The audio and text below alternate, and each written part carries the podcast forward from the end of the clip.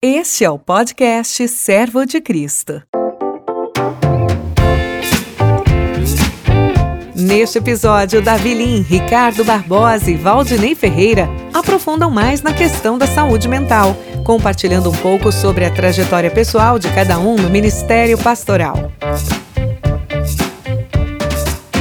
Olá, seja muito bem-vindo a esse episódio do podcast do Seminário Servo de Cristo e hoje nós conversamos sobre saúde e espiritualidade a partir de uma perspectiva pastoral, é uma perspectiva de diálogo entre teologia, espiritualidade e saúde. E para isso nós convidamos dois pastores preciosíssimos é, pastor Valdinei Ferreira e pastor Ricardo Barbosa, para que a gente possa bater um papo.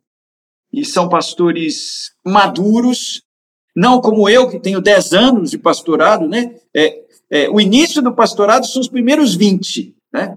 Nós estamos falando de gente aqui que vai pensar através do pastorado nessas gerações, então eu estou muito feliz de estar com eles aqui. E, na verdade, eu vou deixar que eles se apresentem para que a gente possa ter essa conversa. Seja muito bem-vindo a estar com a gente, sejam bem-vindos, Valdinei e Ricardo. Contem um pouco sobre vocês, a caminhada de vocês, a caminhada pastoral, alguma coisa assim também para os nossos ouvintes se aproximarem. Por favor, Valdinei. Bom, obrigado, Ricardo. Estava aguardando você iniciar. Eu sou pastor da Igreja Presbiteriana Independente do Brasil, Estou no 28 ano de ministério.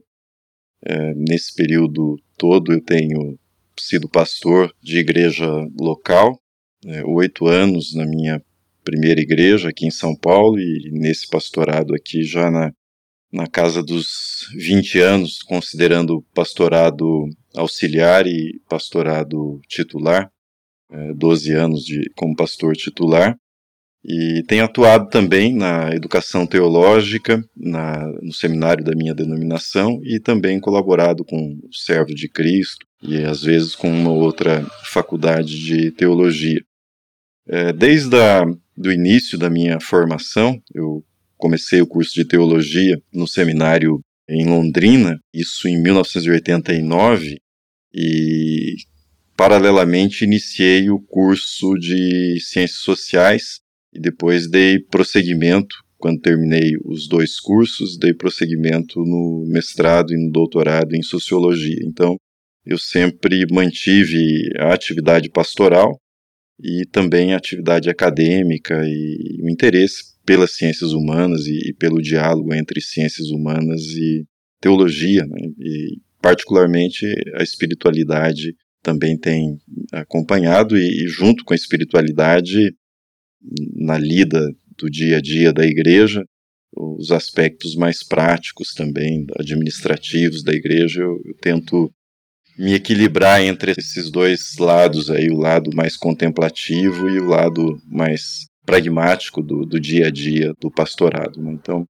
essa tem sido minha jornada. Estou muito contente, Davi, com esse convite para essa conversa que é muito significativa para esse tempo que nós estamos vivendo e que todo mundo está tentando aprender né, como lidar com esse tema e, e, feliz por conhecer o Ricardo Barbosa, que eu já conhecia é, da literatura e de ouvi-lo, né, mas de poder participar junto nessa, nessa atividade do Servos de Cristo. Com o Ricardo aqui nesse podcast vai ser aquele versículo de Jó, né? Antes os meus olhos te conheciam de ler, Hoje te conheço de ouvir me ensinar pelo áudio, né? Não é de, de ver ainda. Vai lá, Ricardo. Bem, eu quero também agradecer o privilégio de estar com vocês, com o Valdinei, com, com o Davi, participando dessa conversa. É, eu, eu tenho atuado basicamente como pastor já chegando nos meus 40 anos de ordenação, e, e, tenho tido o privilégio de pastorear uma única igreja a minha vida toda. Uma igreja que praticamente começou comigo, minha esposa e mais um pequeno grupo de casais recém-casados na época. E, e, juntos começamos essa, que é hoje a Igreja Presbiteriana do Planalto. É, hoje eu já não sou mais o pastor titular da igreja, ah, desde 2018. Ah, o pastor Tiago Tomé assumiu como pastor num longo processo, né, que trabalhamos juntos. E, então hoje eu sou um pastor auxiliar da igreja. É, temos o Davi, que é um outro pastor, mas eu continuo atuando na igreja, mas não mais como ah, o responsável pela, pela instituição, né, pela igreja como instituição. Então, é, ao lado do pastorado da igreja local, eu, eu atuo hoje na coordenação do Centro Cristão de Estudos, um programa que começamos há vários anos, teve um período inativo, mas voltamos desde 2016, 17, com duas atividades, dois programas. O primeiro o Vocácio, que é um programa de integração da fé com o trabalho e a cultura, procurando ajudar profissionais cristãos a integrarem sua fé com o dia a dia, com a sua atividade profissional, entendendo a sua vocação, o seu chamado. Né? E o outro é o, o Emaús, que é um programa de formação espiritual, com retiros, com com prática do silêncio, da lectio divina, de aprender a ouvir, a refletir de forma mais pessoal a fé. Então, esses dois programas hoje são os programas com os quais eu tenho me envolvido, além do pastorado e além de ser um professor do servo de Cristo, que faço com muito prazer já, acredito que um pouco mais de 20 anos. Vou duas vezes no ano, mais ou menos, às vezes uma mais ou não, mas todos os anos tem podido contribuir com o servo de Cristo. Então, essa é basicamente a minha caminhada e, e, o fato de estar numa mesma igreja por tantos anos me deu o privilégio de conviver, caminhar com as mesmas pessoas, ou boa parte delas, durante grande parte da vida de todas elas. Né? Isso nos deu a possibilidade de criar vínculos bem profundos, relacionamentos bem ricos, né? e também de viver todos os dramas e conflitos inerentes dessa longa convivência. Né? Mas é um prazer estar aqui, Davi, Valdinei, e tenhamos uma conversa bem proveitosa para nós e para quem nos ouvir. Maravilha! É, e eu vou me apresentar também. Meu nome é Davi, eu sou professor aqui no Seminário Servo de Cristo. Minha primeira formação é em psicologia, depois fiz é, formação teológica no Regent College, no Canadá, e depois fiz um doutorado na Universidade de Leuven e na Faculdade Jesuíta, trabalhando as ideias terapêuticas de Agostinho. Então, eu estou na igreja local, na mesma igreja há 10 anos, na querida comunidade evangélica do Castelo, em BH, a SEC, e estudo a interface entre psicologia e teologia e também amo a teologia patrística, é, especificamente não Agostinho Carrara, mas fiz de uma das dos objetivos de minha vida o Brasil conhecer outro Agostinho, o Agostinho de Hipona. Então, é um privilégio estar com vocês. E a minha primeira pergunta é a seguinte: é difícil, às vezes, os pastores terem muito tempo de pastorado. Muitos desistem na primeira década, por várias razões.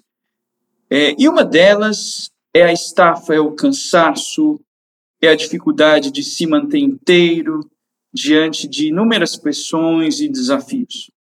O líder precisa incorporar uma visão de cuidado de si, como diz Paulo a Timóteo. Cuida da sã doutrina, cuida de ti mesmo. Como é que vocês incorporaram isso na vida de vocês? Como é que isso foi sendo integrado, esse cuidado, esses hábitos, essas práticas? Né? Eu sei que o Valdinei gosta da ideia de liturgias da vida. Não é? Queria que vocês nos ajudassem a navegar isso? Como sustentar o cuidado de si e um pastorado de longo prazo? Agora você começa, Ricardo. Olha, eu, eu às vezes me sinto um pouco é, não muito à vontade em falar da minha trajetória, porque às vezes conversando com outros colegas eu noto que a, a minha caminhada tem algumas particularidades assim bastante específicas, né, bem bem próprias do contexto. Então, assim, a igreja na qual eu me encontro desde antes da minha ordenação, já comecei quando ainda estudava teologia. É, desde cedo, nós decidimos que daríamos uma ênfase muito grande, valorizaríamos de maneira bem, bem, de forma bem objetiva os nossos relacionamentos, né? a amizade entre nós. Então, isso foi uma marca, e tem sido uma marca, com todas as dificuldades, mas uma marca.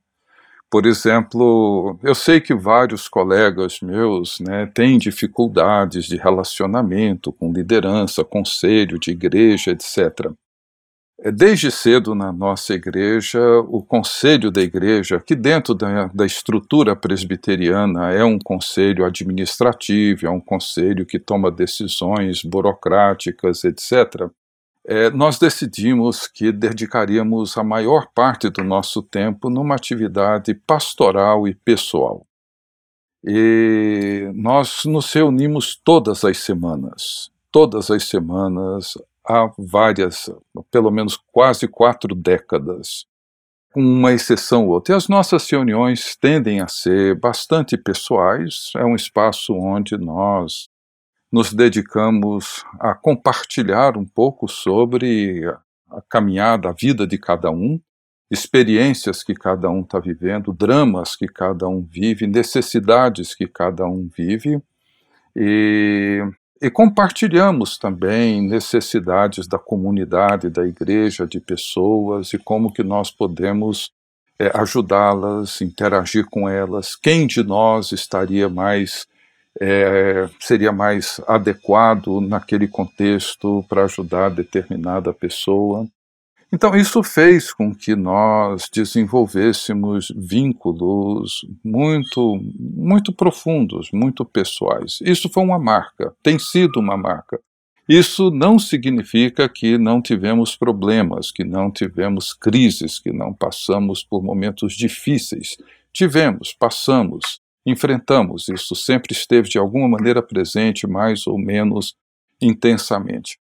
Mas eu diria então que uma das razões pelas quais eu permaneci tanto tempo assim, tem permanecido, é que nós temos cultivado esse essas duas esses dois fundamentos ou esses dois alicerces bem sólidos que são a confiança e a liberdade e a forma como a amizade nasce desses dois elementos. Né? Confiamos, e confiamos não no sentido apenas de uma confiança no caráter um do outro, isso não é problema, mas confiamos no sentido de que é possível nós nos abrirmos, é possível conversar, é possível trazer as questões pessoais e na certeza de que os outros irão nos compreender, nos entender, nos ouvir. E isso cria todo esse ambiente de uma liberdade madura, sadia, é o que faz com que a amizade floresça no meio disso. Mas, como eu disse e volto a insistir, isso não acontece automaticamente e não sem tensão. Já vivemos períodos de muitas tensões, mas a amizade que temos e que nutrimos é muito intensa. Semana passada mesmo, na última reunião que tivemos, um dos presbíteros da igreja usou a reunião inteirinha para compartilhar um drama que ele e sua família estão vivendo e terminamos orando por ele. E ele afirmou, ele é um dos presbíteros mais antigos hoje da nossa igreja, e ele afirmou a confiança e a liberdade que ele sente. Então, São vários outros aspectos, mas eu diria que esse tem sido um aspecto que tem me dado grande alegria, satisfação em permanecer na comunhão e no convívio com essas pessoas e no exercício do pastorado. Bom, eu. É, primeiro que quando eu comecei a estudar teologia, eu sempre pensei que eu fosse me tornar um professor de teologia, de seminário e, e não pastor em primeiro lugar ou como atividade principal. É, eu tive o curso de teologia foi relativamente tranquilo, né? Eu ficava admirado alguns colegas que tiveram problemas familiares é, difíceis, provações, e às vezes até me questionava né, que, que as coisas estavam caminhando muito tranquilas para mim. E, e no meu primeiro ano, na verdade o ano de licenciatura, né, que precede a ordenação, eu fiz no interior do Paraná, de onde eu sou, na minha própria cidade. Né, não houve campo para mim no presbitério. Havia, na verdade, uma igreja numa cidade chamada Paranavaí, mas acharam que era.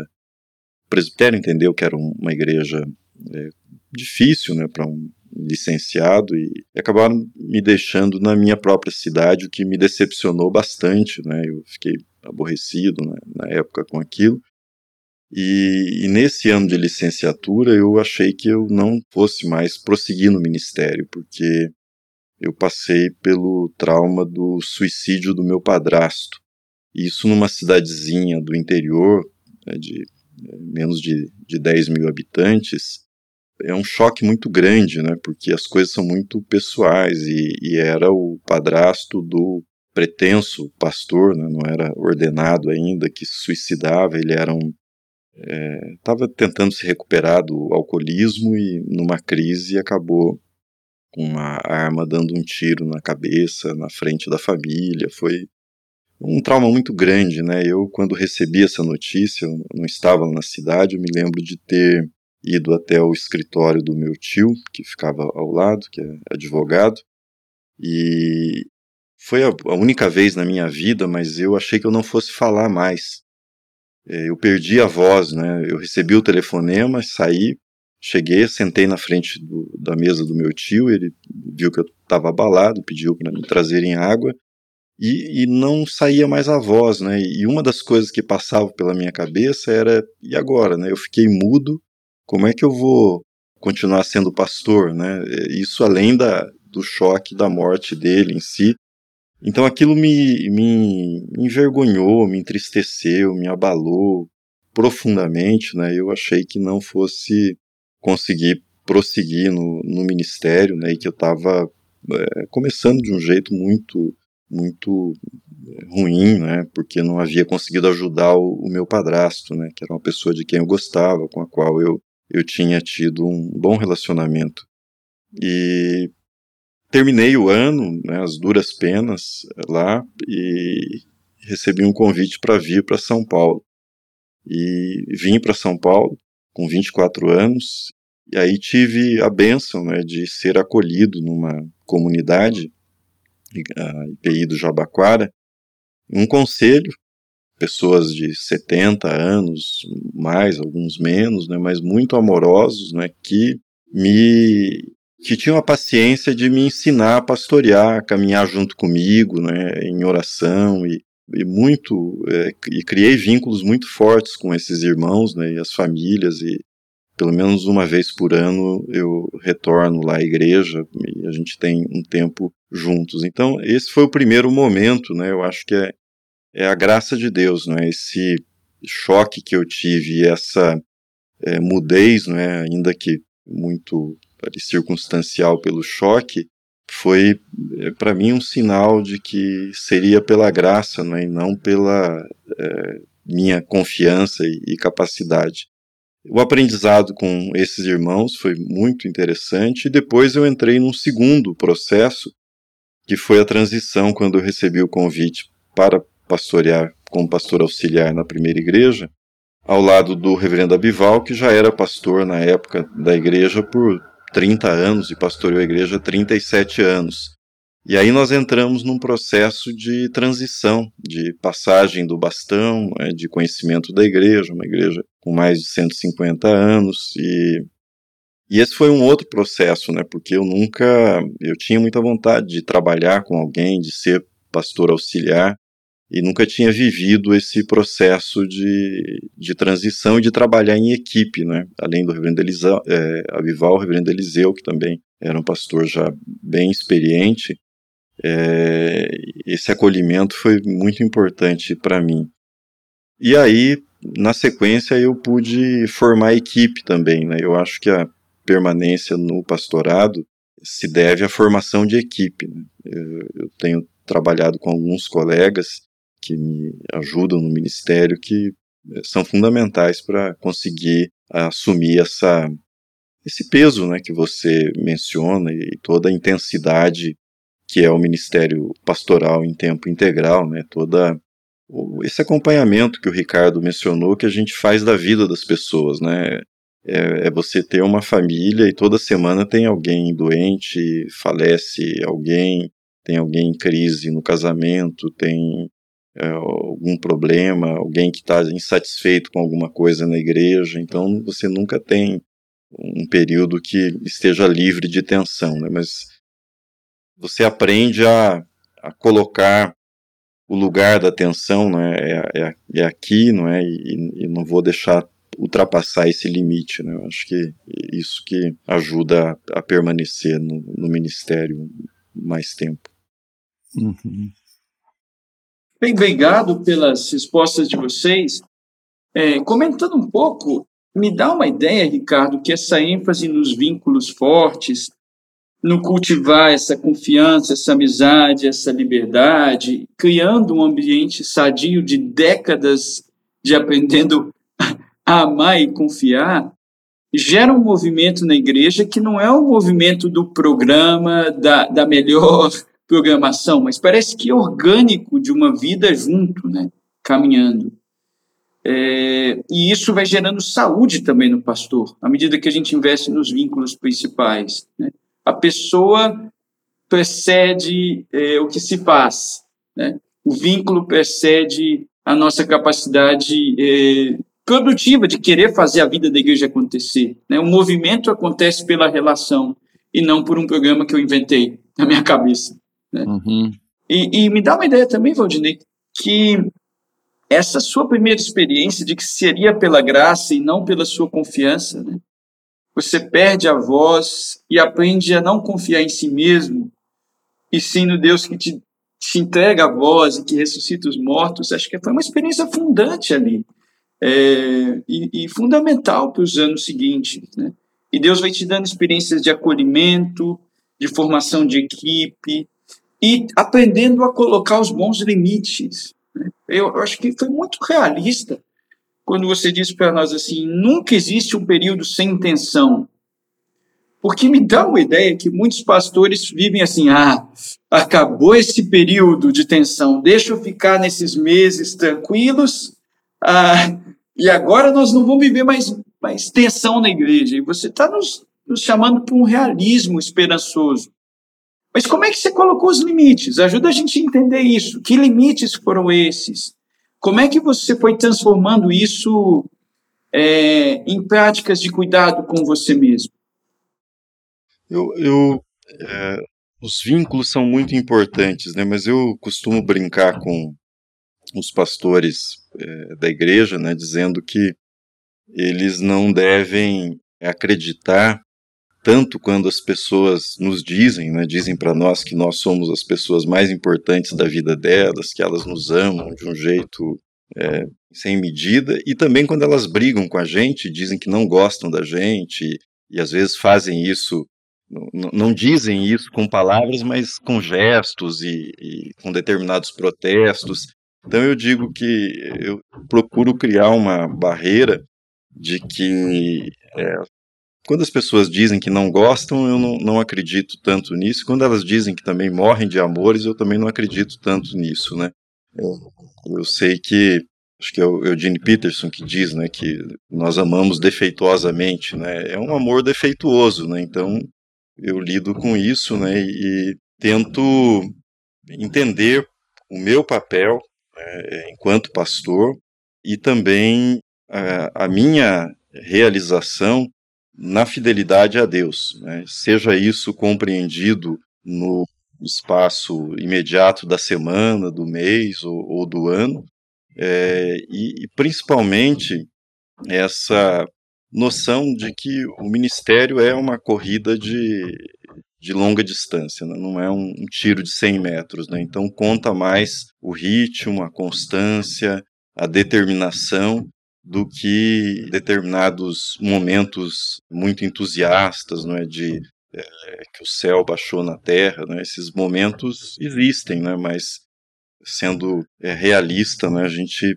entende os limites que as pessoas têm e os limites que que nós temos, né? No meu caso, numa igreja aqui no centro de São Paulo, a gente tem dois movimentos, né? Há essa comunidade histórica eh, dos vínculos de gerações e as pessoas que estão transitando, chegando o tempo todo, com os mais diferentes tipos de demanda. E a preocupação é sempre como é que a gente se estrutura para servir, mas também para, no processo de servir, não se consumir a ponto de não ter mais nada a oferecer. Né? Então, esses dois movimentos é, ajudam a, a guiar o ministério. Eu acho que, pegando até um pouco do que o Valdinei comentou, um conselho de Gregório, Gregório Grande, Gregório Magno, que ele dava para os, os iniciantes é que, que eles nunca deveriam dar muito valor às virtudes que as pessoas demonstravam ou apresentavam, mas sim que eles deveriam prestar atenção nos vícios que as virtudes escondem. Né? Ele diz que por trás de toda grande virtude existe um vício e que a virtude esconde esse vício. E, e é isso que o Valdinei comentou, né? Assim, muitas vezes por trás dos arroubos de amores que algumas pessoas têm, escondem vícios. E, e, é importante prestarmos atenção nesses vícios que essas virtudes escondem, porque essa é a matéria-prima com a qual a gente trabalha, né? é, é procurando entender aquilo que muitas vezes não aparece, não surge assim de pronto. Né? E isso nos ajuda, inclusive, a não alimentar essas expectativas fantasiosas que muitas vezes caminham junto com, com o pastorado. Né? É, eu, uma vez passando por uma grande crise pessoal, que se arrastou por alguns anos, assim, muitas frustrações, e foi, um, foi um período assim difícil, né? E eu me encontrei com o Dr. Houston, né, que, que tem me acompanhado já de, desde 92, 91 para ser mais preciso, e, e conversando com ele, me expondo, me abrindo, ele disse duas coisas que me acompanham desde então. A primeira foi quando ele disse que a, que a frustração é a melhor forma de Deus lidar com o meu pior inimigo, que sou eu mesmo. Ele falou: olha, a frustração é a maneira de você perceber que você não tem a melhor proposta, não tem a melhor solução, não tem nada. E a frustração é a maneira de Deus lidar com seu pior inimigo, que é a sua arrogância, que é essa maneira de você achar que, que você é quem quem quem quem está com a bola, né? E não é. E, e aí eu perguntei para ele, pedi para que ele compartilhasse comigo as frustrações dele, né? Como é que foram ao longo da vida dele. E ele disse uma coisa que me surpreendeu. Ele disse que frustração e solidão eram as duas companhias constantes da vida dele. E que geralmente são as companhias constantes na vida de um pastor ou de um líder, uma pessoa assim. A, a frustração, porque na maioria das vezes, as coisas não caminham, não andam da maneira como você gostaria, idealizou, pensou, sonhou, desejou, etc. E a solidão é porque nós não somos pessoas compreendidas facilmente. Muitas vezes, nem mesmo dentro de casa. Né? Nós não é a solidão da ausência de pessoas. Né? Eu comentei da amizade, da, do relacionamento bom que nós temos, mas, por melhor que ele seja, né, a solidão é uma companhia que eu tenho, porque a realidade pessoal, somada à realidade pastoral, ela nem sempre é compreendida. E isso intensifica a solidão que, que, que vivemos, né, que eu vivo. Então, isso me ajuda a, a manter os pés no chão, tanto em relação à família quanto em relação à igreja, porque são os dois lugares onde eu lido com isso, né, com frustração e com solidão. Né. Eu brinco aqui em casa, assim, porque Algumas pessoas leem um artigo ou outro que você escreve, um livro, e te agradecem, e elogiam, etc. E às vezes você chega em casa, ninguém leu nada, ninguém está preocupado com nada disso, sabe? Ninguém nem sabe que você escreveu aquilo, sabe? Nem Sabe, assim, essa é uma realidade. Isso para mim não, não chamaria de uma frustração. Eu diria que é uma realidade, ou seja, eles não estão preocupados se eu estou me dando bem com isso ou não. Eles estão preocupados comigo, com a minha presença, com o meu amor por eles, meu cuidado, etc. A igreja é a mesma coisa, assim, né?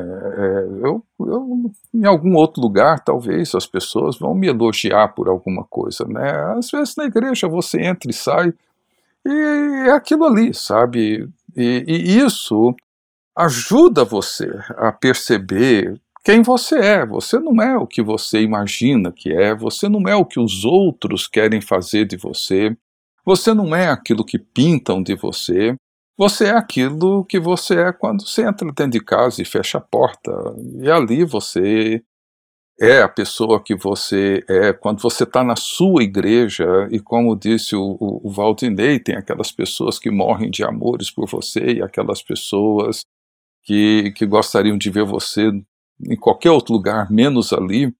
Né? E, e tudo aquilo envolve uma realidade com a qual você tem, vai aprendendo a lidar e ela faz com que você perceba que você é exatamente aquilo que você é, nem mais nem menos. E isso me ajuda bastante a lidar tanto com os meus vícios, como a reconhecer as virtudes poucas que eu posso ter. Né? Mas os vícios, eles surgem assim com uma clareza impressionante. Nessa, nessa linha da, do relacionamento familiar que o Ricardo menciona, duas lembranças, eh, Davi e Ricardo. Quando eu terminei o doutorado, eu voltei feliz da vida e cheguei na casa do meu sogro e da minha sogra, né? meus filhos tinham ficado lá, e disse para eles, falei, agora eu sou doutor. E o mais novo olhou para mim e falou assim, o que, que eu ganho com isso? Muito Aí, bom. Em seguida, em seguida ele disse, você vai jogar mais futebol comigo? Porque ele, quando eu estava escrevendo a tese, ele batia na, na minha sala, né? Ele falou, pai, vamos jogar futebol? Eu falei, não posso, filho, eu estou pesquisando, né? E um dia ele virou para mim e falou assim, pai, que tanto você lê nesses livros? Está tudo no Google, pai. que ótimo.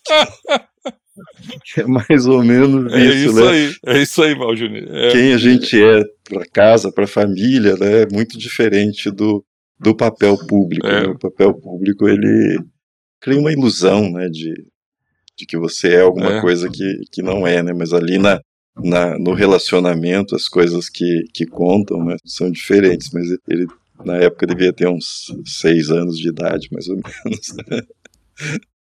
Como aconteceu com um amigo meu, terminou o doutorado dele no exterior e tal, e voltou e ele trabalhava com uma igreja bem simplesinha, bem pobre, uma igreja de periferia.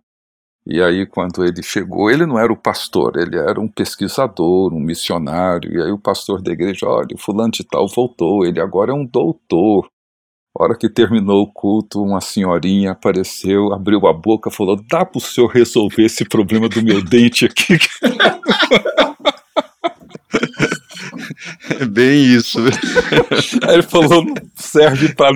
Se não serve para arrumar o dente dessa irmã, para que que eu estudei esse tempo todo, né? Gente, esse papo está muito bom e eu imagino que os amigos pastores e líderes da igreja devem estar se identificando. Porque vocês dizem para nós assim: lido na igreja com frustração e solidão. O papel público cria uma ilusão, uma imagem idealizada de quem nós somos que é irreal. E nós somos chamados a achar nossa realização na fidelidade de Deus, e por isso nosso chamado é uma maratona de constância não acreditando na projeção das pessoas que dizem que amam de mais ou de menos. Né? Nunca dar muito valor às nossas virtudes. E, e, diante disso, também não alimentar essas expectativas fantasiosas, que geram também em nós frustração. Puxa vida. É engraçado porque eu imaginei que talvez a gente iria para o lado assim, ah, tire um bom sabático, é, descanse, tire uma semana de férias com a sua família a cada seis meses. Mas a impressão que eu estou dando, que o cerne do que vocês estão dizendo para nós, é que o nosso ego, como pastores, precisa morrer para a igreja viver.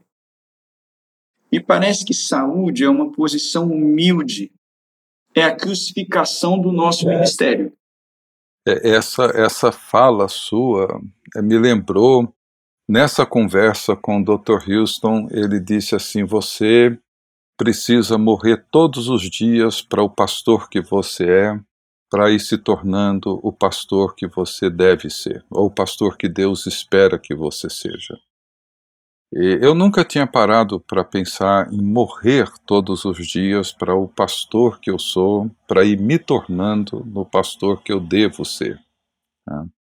Então, daí, assim, um pastorado moldado por programas e por projetos, ele vai ser medido sempre pelo sucesso dos projetos. E o sucesso dos projetos não é uma coisa tão complexa. Né? Ela pode existir, você pode fazer isso, inclusive, até sem precisar de orar por isso. Né? Ele pode acontecer. Agora, ser o tipo de pessoa que Deus deseja que você seja e conduzir uma comunidade para ser o tipo de igreja e o tipo de povo que Deus espera que seja, é um outro caminho, né? Sem dúvida, sem dúvida. E me dá a impressão de que muitos dos nossos líderes têm as suas habilidades forjadas muito antes do seu caráter. Uhum, uhum. A gente é tem um desbalanceamento aqui. Uhum. Me lembro quando também estava lá no Regent College e li um livro que se chamava Crucificação do Ministério, de Andrew Peirce. E eu li e falei assim, que ideia boa, né? Precisamos morrer para o nosso pastor idealizado, que, que a nossa igreja vai achar que a gente é a projeção do ego ideal da comunidade, preciso morrer, ok, legal, boa ideia. E aí eu me lembro que acho que foi no terceiro ano do meu pastorado, quando eu vivi um conflito em que eu tive que massacrar o meu ego. Eu comecei a, a chorar porque eu lembrei daquelas ideias e falei: hum, é isso. Para que essa comunidade viva, eu vou ter que morrer. A minha projeção de quem eu sou, desse papel público ilusório, ele vai precisar é, morrer para que essa igreja viva. Então, ao ouvir vocês, eu, eu fico assim, gente, esse é o caminho, esse é o caminho.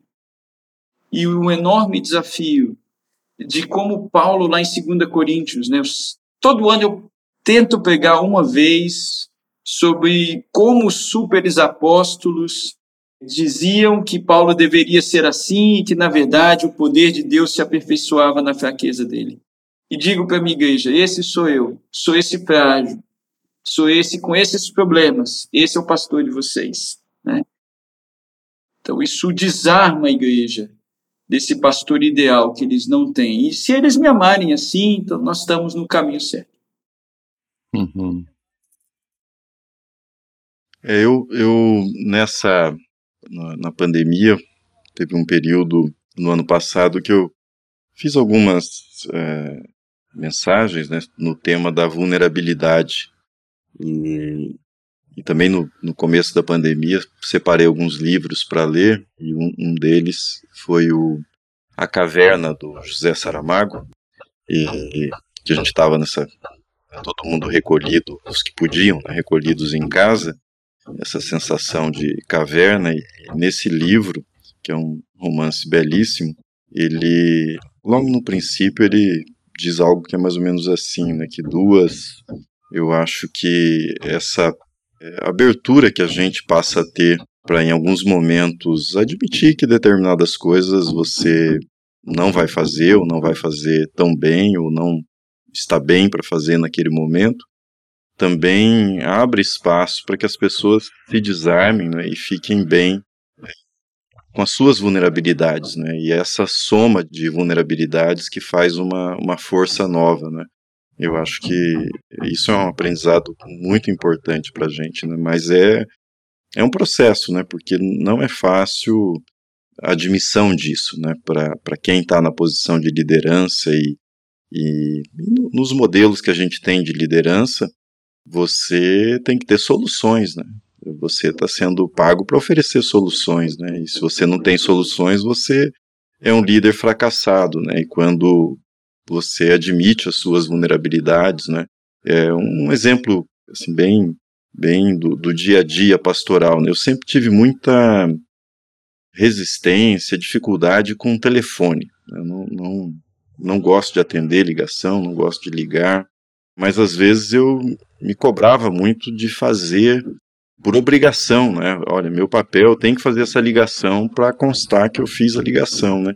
E de uns anos para cá, Deus me deu muita paz, né? Às vezes dizer, bom, essa essa pessoa eu vou pedir a direção de Deus se eu devo abordá-lo ou não, se esse é o momento de abordá-lo ou não, por telefone, ou espero um outro momento de encontro, mas não vou fazer isso porque eu tenho que ticar esse item da minha lista aqui de, de obrigações, né, do, do meu papel. Então, é essa admissão que a gente tem dificuldades, né, eu tenho dificuldades com não algumas coisas, mas com muitas coisas, mas nem por isso Deus deixa de usar, não é? E Deus usa na admissão dessas fraquezas. Né? Isso dá muita paz né, no, no ministério para a gente, né? Paz em meio a, ao sofrimento, às lutas, não é? E, as frustrações mesmo, porque elas continuam existindo, né? A gente queria, eu queria viver sem esses limites, né? Mas eles é, existem. Uhum, uhum. O, o reverendo Eugene Peterson, né, ele, você tinha falado aí sobre programas, né? E, e, e programas e, e saber lidar com fraqueza ou com pessoalidade ou com vulnerabilidade são duas coisas difíceis de você conectar uma com a outra, né? Porque um diz respeito à performance, o outro diz respeito a uma realidade pessoal, né? E eu me lembro, assim, conversas que, que tivemos, eu estava lá em Vancouver quando ele chegou, e, e o valor que ele sempre deu, por exemplo, ao, ao descanso semanal, né? seria assim o Shabá. Né? Até tem um depoimento de um aluno dele que foi pastorear, se não me engano, na Escócia, e depois de um tempo o Peterson foi lá, acho que, não sei se é a convite dele ou para uma outra atividade, mas foi visitado, e ele imaginou que ele ia perguntar sobre o desempenho da igreja, do pastorado, o número de membros e tal, e a primeira pergunta que ele fez foi como é que tem sido o seu dia de descanso? Que foi a primeira pergunta que ele fez. Né? E, e, surpreendeu, né? porque eh, para ele saber é, cultivar esse momento de quietude, aprender a ouvir, aprender a discernir a voz de Deus e outras vozes, é talvez a tarefa mais delicada, complexa e difícil para o pastorado de hoje. Né? E porque, em última instância, quem está realizando na igreja, quem é o agente de transformação da igreja é o Espírito, pela graça. Uhum. Então, mais fundamental do que o que eu faço, na hora que eu faço, de me forçar para ter um desempenho, é a conexão com o que a graça está dizendo e para onde é que ela está apontando a comunidade. Uhum, uhum, uhum. Então, o discernimento espiritual da voz de Deus. Eu, eu tive uma experiência muito muito interessante. Uma vez eu eu estava muito atarefado, meu filho tinha acabado de nascer e eu precisava visitar um irmão da igreja que estava em estado terminal. E eu conseguia ir. Não que eu não quisesse. É, a vida foi colocando essas coisas. É, e comecei a me sentir mal como pastor. E você fala assim, eu preciso dar o cuidado pastoral e não dou. Né? A gente começa a se questionar. Eu me lembro que foi um, uma hora que eu estava no centro de Belo Horizonte que eu senti de Deus e falou: vai visitar. Vai visitar. E foi a hora. E foi nesse momento que eu preparei ele para o funeral, que eu fui a última pessoa que conversou com ele. Uhum. Falei o Salmo 23, não, não queriam me deixar entrar no hospital, já estava no CTI. Ligam para ele e falam: Pastor Davi, ele pode subir. E ali ele estava com medo da morte, a gente falou o Salmo 23 junto, ele falou, é, eu posso ir. Uhum. Quase que fechei os seus olhos. E aí não era a minha performance como pastor, não era o, o, o se eu tinha dado conta, não. Foi o Espírito que, naquele momento, me permitiu que eu tivesse uma conversa fundamental para que ele fosse em paz. Então, é, fundamental é discernir essa voz do Espírito que Uhum. guia a própria comunidade. Antes da gente terminar esse nosso episódio, quero dar para vocês assim essa oportunidade de uma frase, alguma ideia, para a gente finalizar. Uma coisa que vocês querem dizer ou resumir daquilo que nós conversamos, que para você seja mais importante.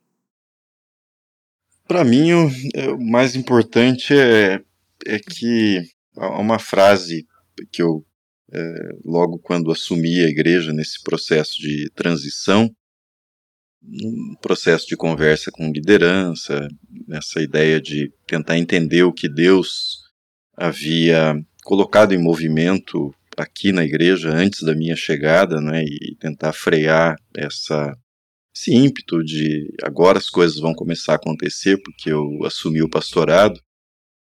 Ficou muito claro para mim a, a, ideia que no pastorado é Deus que faz o caminho, né, nós andamos por ele. Deus faz o caminho e eu ando por ele, né, ando com a graça de Deus, pela fé, mas não é uma construção minha.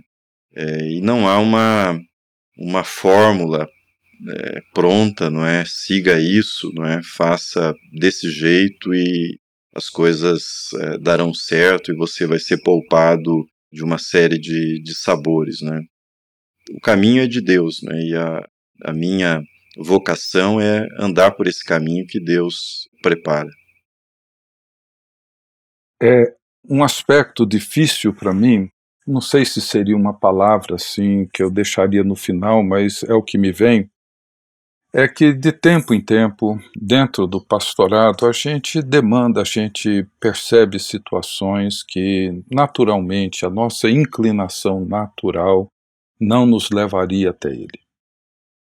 É, e como que eu lido com isso? Né? E eu me lembro, muitos anos atrás, da assistente social de um hospital, um hospital que havia sido recém-criado aqui em Brasília, que é um hospital para tratar de pacientes em fase terminal e pacientes crônicos, né? para tirar dos grandes hospitais quando não tem mais alternativa clínica, para terem um tratamento mais paliativo e mais, mais, mais bem estruturado para aquela fase. Né? E era um senhor que estava numa fase final na vida, né, um câncer já terminal, e queria uma visita de um pastor. Eu, eu não conhecia, não tinha, não era nem de Brasília. Eu tentei, assim, eu não sei dizer não numa hora dessa, mas também não queria ir. Então eu disse para ela, olha, eu, eu vou ver se arrumo alguém, se não conseguir eu dou um jeito e vou. Eu não estava ocupado assim a ponto de não poder ir, mas no fundo eu não queria ir. Mas tentei umas duas pessoas, colegas, que também não não estavam muito afim de ir, eu acabei indo. E foi uma experiência assim muito rica, muito rica. E na verdade ele veio a falecer naquela noite, né, como mais ou menos como a sua, Davi. Mas ali a assistente social me convidou para iniciar um trabalho de capelania nesse hospital com pacientes terminais. Uma coisa que eu nunca gostei de fazer, nunca. Eu não gostava. Mas eu também não tive coragem de dizer não, porque para mim, assim, olha, é, é, é enfermo, é órfão, é, é, isso, né? Então eu, eu, contra a minha vontade, eu disse sim, né? E fiquei lá por mais de 15 anos, indo toda semana. Depois a equipe continuou. Mas foram 15 anos que praticamente eu ia toda semana sem querer ir. E durante 15 anos eu praticamente saí de lá toda semana diferente de como eu fui. E, e, com o tempo eu fui aprendendo a lidar com essa vulnerabilidade, não a minha, mas a do outro. E não apenas uma vulnerabilidade emocional, era uma vulnerabilidade em todos os sentidos. Ali naquele hospital eu celebrei os batizados e vivi as experiências pastorais, talvez as mais profundas e mais ricas de toda a minha vida. E me dei conta de que, muitas vezes, no exercício pastoral, não somos nós que escolhemos o que fazer. A agenda não somos nós que criamos. Na maioria das vezes, não somos. Bem, muito obrigado, Valdinei. Muito obrigado, Ricardo. Eu estou muito feliz com essa gravação que nós fizemos. Tenho certeza que você foi muito edificado ao ouvir a gente. E me lembro também, como diria Henry Nouwen, que o amor nasce na fraternidade dos fracos. Então, que a gente possa lembrar dessa dupla vulnerabilidade que faz uma força nova à medida que a gente reimagina o pastorado juntos, a partir daquilo que é a agenda de Deus para nós e do caminho que ele faz, discernindo a voz que é dele e não a nossa. Muito obrigado. Vamos continuar ouvindo a ele e respondendo à vocação. Um grande abraço a todos. Ouçam nosso próximo podcast.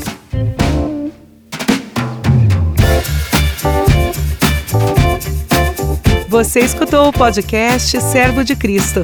Para mais informações, acesse o site www.servodecristo.org.br.